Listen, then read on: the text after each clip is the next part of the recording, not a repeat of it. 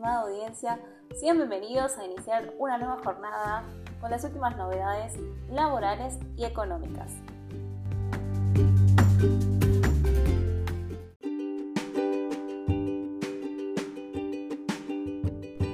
AFIP publica nueva versión del aplicativo de ganancias personales físicas y bienes personales.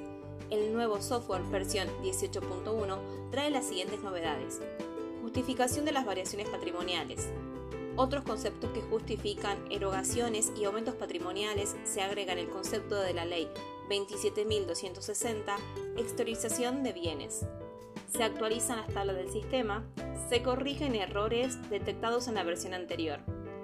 La AFIP pondrá a disposición entre hoy y mañana las aplicaciones web para la liquidación de ganancias y bienes personales. También se prorrogarán los plazos para la presentación y el pago hasta fines de junio.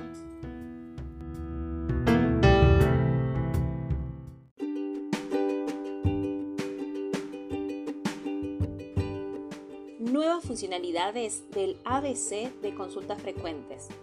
El ABC de consultas frecuentes suma nuevas funcionalidades con el objetivo de potenciar e interactuar con otros contenidos de la web del organismo. Para eso, el sitio incorporó hipervínculos a las guías paso a paso y los videos tutoriales.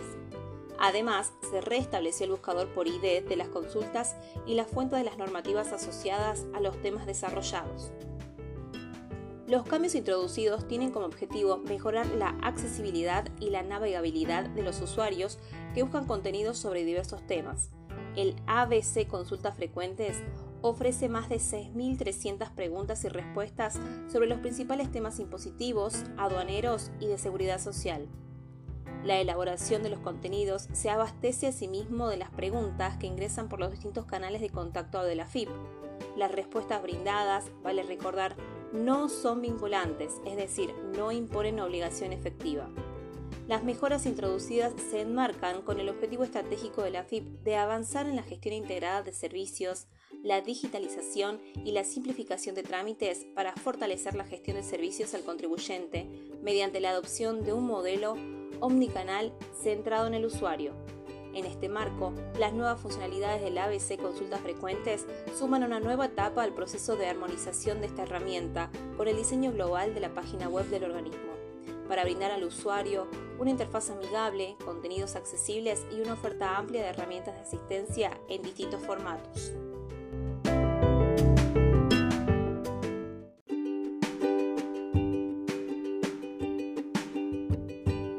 Plan regularización del INAES para cooperativas y mutuales.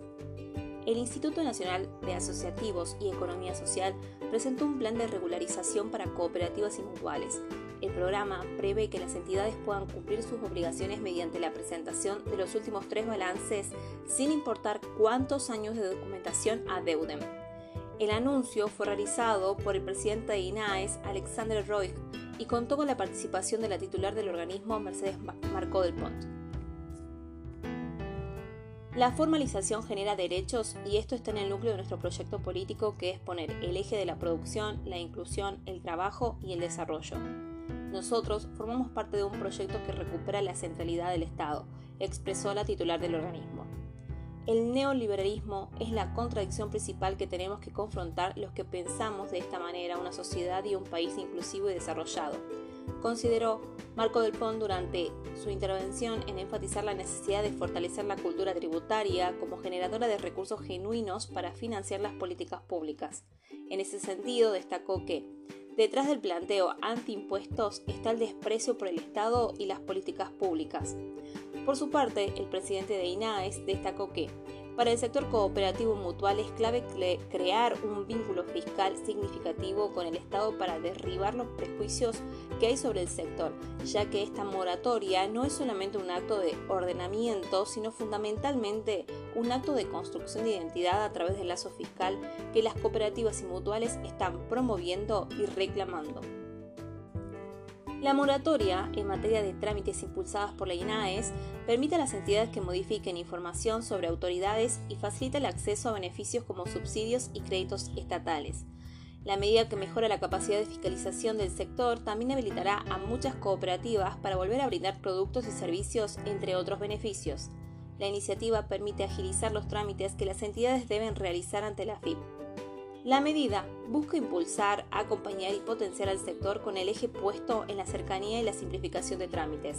La decisión de INAES fortalece la capacidad estatal de control y ofrece herramientas para apuntar al crecimiento del trabajo cooperativo y mutual en todo el país.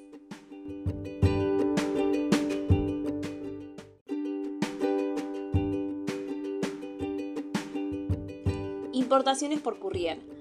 Aduana optimiza controles para evitar abusos. La Dirección General de Aduanas optimizó los controles sobre las importaciones realizadas a través de servicios de correo privado. La medida permite evitar abusos en el uso de esta herramienta de comercio exterior.